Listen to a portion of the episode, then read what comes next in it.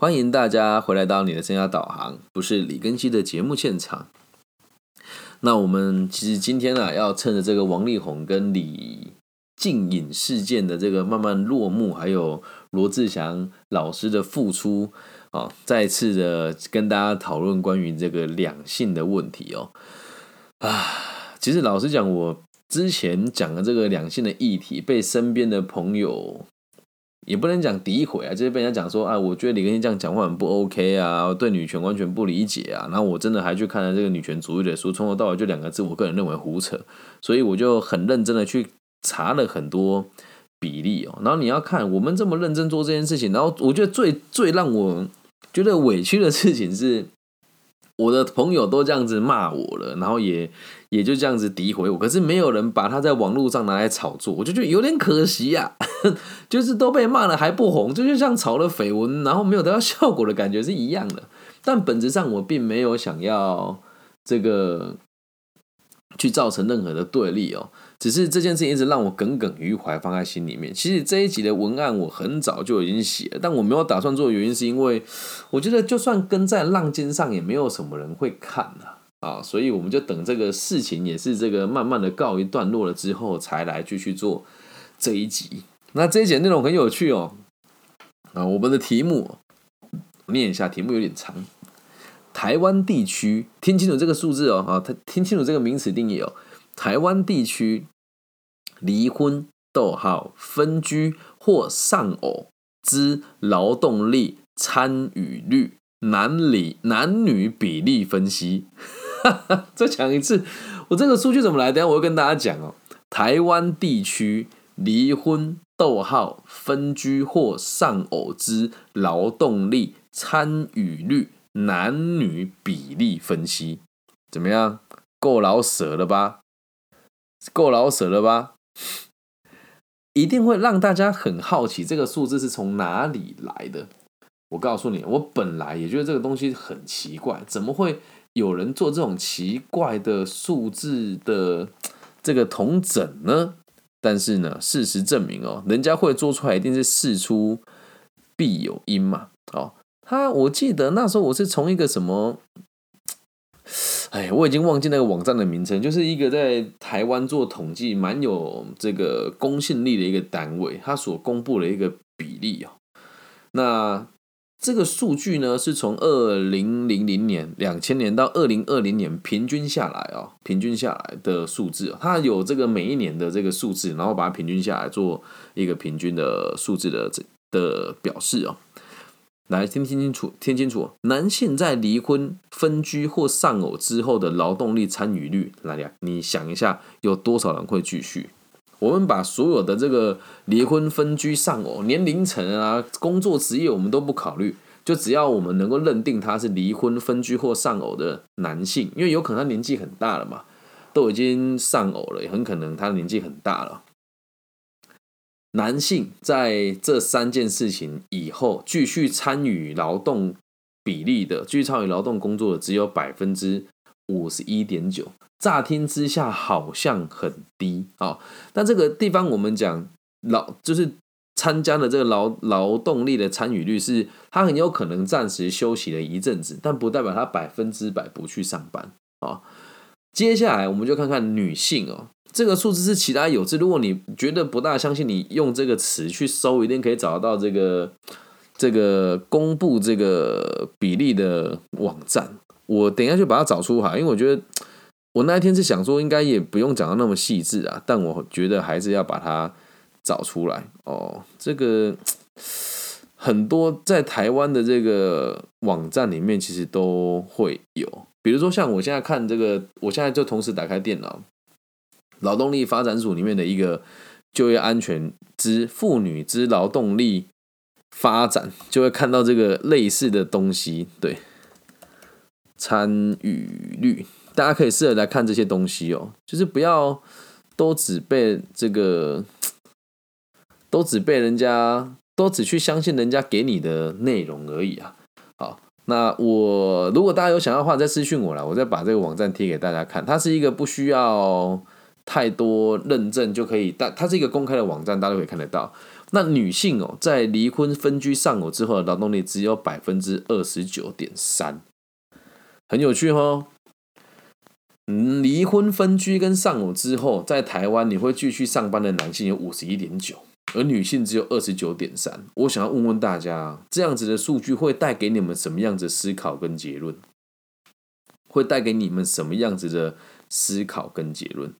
其实从这个资料逻辑来讲，整体来看，就是所谓的从这个正式的文呃正式的官方认证的分手以后的生活嘛，因为离婚、分居跟丧偶，这都是某种程度上是婚姻的结束的开始看起来很简单哦，但其实藏了很多不为人知的秘密啊。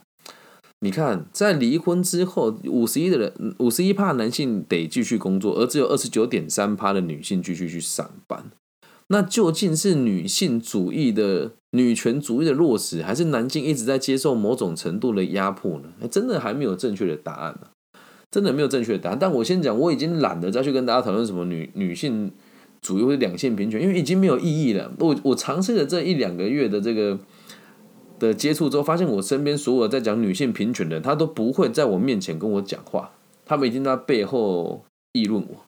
然后当我遇到他们想要讨论的时候呢，大家就只会讲说啊，你讲的很不 OK 啊，我觉得这东西就是不是这么做哦，好吧，你想怎么样怎么样，大家逻辑都是这样，所以我觉得也没有什么好谈，但是也不影响我跟这群人的友谊哦。只是我今天在找到这个这个数据之后，我也没有去找到这些跟我有意见呃相左的朋友，也没有意义嘛。其实我本来不想再讨论这个议题哦，偏偏在写论文的时候就在想说，为什么在离婚丧偶之后，两性参加劳动的比率会这么的低呢？对，这是反正是我最好奇的，因为我个人也是离过婚嘛。那我离过婚之后，我还是继续上班呐。但我后来看我周遭有一些人，他离婚，女性参与率会低，还有个原因是因为他可能要自己带小孩。然后男性参与率会高一，你也可以解释成因为男性本来就不受这个的限制。那我当时是离婚之后，我确实算是暂时的离开劳动力市场。我也是其中一个人啊，你你不要觉得这有什么好难的哦。离婚的这个现在近代的离婚哦，都是发生在孩子生了之后，或者结婚之后没几年。那这个时候都是一个人的这个职涯的黄金期，可是偏偏有大部分的婚姻都还会选择有小孩的出现。那在这个逻辑当中，本来就会牺牲掉一部分去上班的时间跟比例，所以因此这个参与率才会那么的低哦。所以，嗯，我们先试着以。这些喜欢用对立、争论、感觉自己被压迫的族群来论述，阅读到的解释方式会有这一些啊。现在写论文就会发现，数据哈都是看你怎么分析而已啊。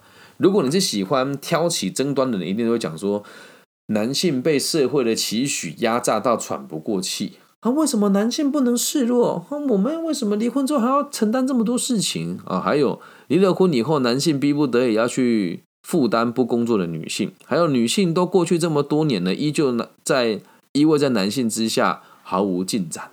哦，这是我们讲掀起争端的人会有的言论。其实你仔细观察，我从来没有讲过这些话。可可是当我在上这个两性平权的课程的时候，我也会去帮人家上两性平权的课嘛。就很多人说啊，他的言论没有资格上两性平权，我就好奇了，站在一个中立的角度评论一件事情，就是没办法做两性平权的教育吗？所以我每次看人家说什么“男儿有泪不轻弹”，说什么男性被社会压榨，所以男性都不敢表达自己的情绪。我站在一个成年男性立场，我觉得没有啊，妈的没有啊！我我坚强就是坚强，我我我为什么要柔弱，对吧？然后如果站在女性的角度，我们讲说喜欢挑起针对性的言论的人，就会解释成女性的就业被歧视。你看了用这个数据来解释说女性就业被歧视也不为过，因为他说他自己并没有说主动或是被动啊，就是女生没办法再就业了，那所以不上班的人比较多嘛，所以他可以解释女性就会被歧视，然后或者是说丧偶以后还要照顾儿女，本来就不应该再去上班，做这个调查没有意义。那你也可以说整体就业环境对于已婚或者是离过婚的人是不友善的。同样一个数据哦，就会被别人。拆开来做这个解释哦。那我们现场有人说，女生单独没工作怎么生活啊？有没有可能有些工作类型无法被算到？这问题问的很好。呃，所有的这个统计数字都是这个样子的。就比如说，在台湾你看到这些所谓的中低收入户，很多人也都是很有钱的。台湾有太多地摊了，他们都不用开发票。对吧？然后有一些人可能领着社会补助，然后他自己有一份工作，都有可能发生。但我们只是尽可能的做一个客观的统计而已，这样能够明白吗？那比如说他做的是一个保姆，那假如他的保姆有立案有登记这个托儿中心或者托育中心的话，他就会被算成是他是有这个。正式的工作了，但很有很多人是自由接案，就不会被算在这里面。但是这些我们所讲到的这个数字是从两千年到二零二零年，所以我个人认为他的这个数据还是有参考价值的。好，那我们继续往下看哦。那其实站在这个单亲爸妈的立场啊，我自己也是单亲的爸妈嘛。其实这份资料啊，同样一件事情，如果是我来解释的话，可以很励志也很温馨。我当时看到这数据的时候，其实我想了很久。第一个问题是。我在网络上的自媒体讲这个话，一般民众听得懂吗？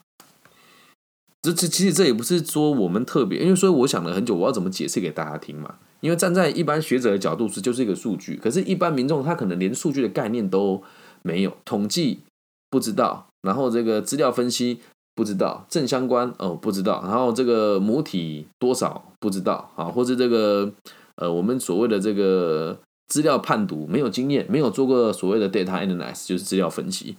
但是我觉得还是给得跟大家提吧。我们很喜欢在网络上做各种针锋相对的言论，数据就摆在眼前，数据会说话，而数据的解释方式也就来自于我们自己主观的立场跟意志啊。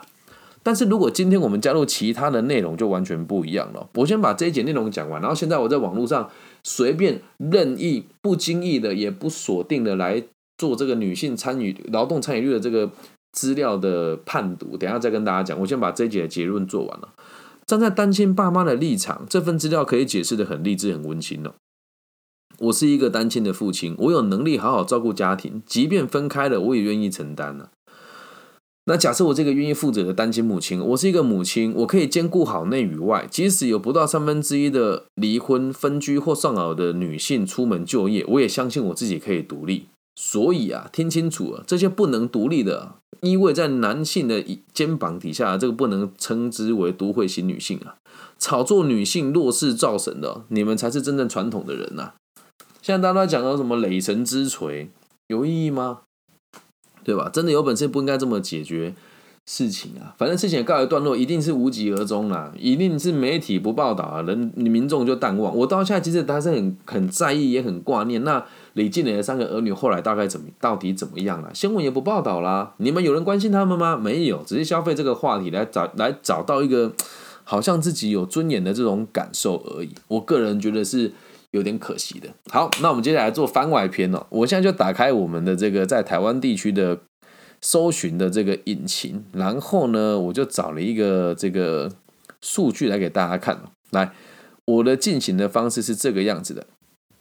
我先把这个，先把这个劳动参与率的这个东西把它打上来，然后呢，我们再来看一看它会跑出哪一些数据哦。好，我现在看到这个数据是来自于劳动力发展署的。来，他说四十五岁劳动力参与率偏低。好。台湾女性劳动力参与率近十年来有所突破，但在四十五岁以上的劳动参与率却明显的大幅下降，呈现倒 V 线，显见中年女性能在养育子女或照顾年长者的责任，正这应该是我们目前的整体的这个规划不利于女性来参加工作。那其实我觉得这句话讲的也没有什么不对了哈。我们现在看了这个东西，我我来看一下这个表头叫什么？来这一份。这个是来到来自于劳动力发展署的就业安全十二月号妇女之劳动力发展，好，那我们念里面几段的数据给大家听哦，好。他这边讲到，台湾地区的妇女总体劳动参与率是低于大多数先先进地区的，但若与不同年龄层的参与来看，则发现两个现象：一是二十五岁到三十四岁之间的妇女劳动参与率与这些国家啊，与这些先进的地区的这个呃是不相上下的，甚至还略胜一筹。例如，二十五到二十九岁这个年龄层的劳动参与率，哦，这边是所有的地区里面。全世界是最高的，二十五到二十九岁之间，但是三十五到四十九岁这个年龄的女性的劳动参与率就开始逐渐拉开了这个差距，远远落后于欧美的这个地区，也落后于日本、韩国、新加坡跟香港。那我就觉得很做这个分析的意义也就不大。那为什么不去做男性呢？那就代表在这个一开始的出发点就认为女性确实就比较弱势了。但是我必须得讲，我们讲的也都是事实哦。所以大家希望，我希望大家可以有机会的话来看一看这一些。我们有做过学者统计的报道了。那最后这个报告的小结是写说，台湾和日本之及韩国的妇女劳动参与率很类似，都大概是拥有经济活动能力女性的一半左右。也就是说，这一半的女性投入劳动市场，也不要觉得很离奇，其实差不多诶，差不多诶，真的很多人她女性她必须得照顾家庭，还有整体上来讲的话。他说，只有一半的女性有有办法工作的，只有一半女性有投入劳力市场，同时也是快速老年化的社会，因而这些年日本及韩国政府也不得不将政策投向妇女劳动的开发与应用。看到这边我就觉得有趣了，就也就是说，我们想要用各种方式来让妇女可以来投入劳动市场。嗯，那我也算是很常被聘去这个所谓的。呃，新住民啊，或者是这个二度就业的这个就业辅导老师，我认为这么做也是很正确的。但是也要呼吁大家啦，就是不要再继续的想说女性就比较弱势啊，男性就应该负担更多啦，又或者是什么男女不平等啊？记清楚了，男性跟女性本来就不平等。我知道这样讲很多人都不能接受。那不平等的原因是什么？我们讲说不平等，我觉得完全就不一样嘛。那不一样本来就很难平等嘛。女性每个月就会有一周的时间是无法好好的行动自如的啊。那这个女性本来在本质上的身体构造的各项强度本来就比较跟男性比起来是比较弱，但男性在做事情的缜密程度也比女性低很多，因此两性应该要合作，不应该再挑起任何的争端，能够明白吗？那也希望通过这一集呼吁大家。就是每一件事情解释的方法都很多种，那也可以把它解释成最坏的，也可以把它解释成最中立的。那希望透过这一集能够呼吁大家，两性要合作，然后要互相一起让这个世界更好，召唤出新的生命来，才能够让人类的这个文化源源不绝的流传下去。所以，所有在鼓吹男女性对立的言论。都是某种程度上想要让人家断子绝孙的开始，好吗？可能这样讲有点过分了，但是我希望大家理性的去想一想，本来男性女性就不一样，那本来这个世界就很难公平。站在一起把事情做好的角度就好，至于数据什么的，whatever，对吧？那又怎么样呢？谁在意？以上就是这集全部的内容了，希望大家可以跟你身边异性好好的相处。那不管你喜欢的是同性还是异性都无所谓，大家记住一件事情。不管性别如何，或是和我们讲性别只是一种分化而已啊。男性也有比较阴柔的，女性也有比较阳刚的嘛。像我们在台湾，你觉得我打得赢郭幸存吗？我肯定打不赢他，对吧？所以性别也没有，也不是那么的重要啊。希望大家就是关注自己多一点，然后不要制造对立，然后不要轻易的被煽起心中的这些对立跟怒火，好吗？那如果你也认同我的节目，记得帮我分享、按赞加订阅哦。哎，我突然想到一件可怕的事，我好像是开始评判两性的问题，我的粉丝才开始变少的，不聪明。没事，咱们继续尝试下去。以上就是我们全部的内容了，希望大家喜欢。如果喜欢的话，记得帮我分享、按赞加订阅。那假设看法不同，你也可以留下你的想法，我们都可以一起好好的讨论，然后进而让我们的言论更加的圆融，可以让更多人理解，然后触及到更多不同的角落。那希望大家都可以把我的频道分享出去。那如果对我好奇的朋友呢，可以加我的微信号，我的微信号是 b 五幺五二零零幺。那如果想要跟我有更多的互动，从 Facebook、Instagram，然后这个 IG、网易云频道私讯我，我都一一回复大家。我爱你们！最后也呼吁大家，如果可以的话，找一个舒服的角落，然后祝福全世界在听这个节目的朋友都可以平安、健康、顺心。我爱你们！希望我们的节目可以让社会有更多稳定的可能性。拜拜。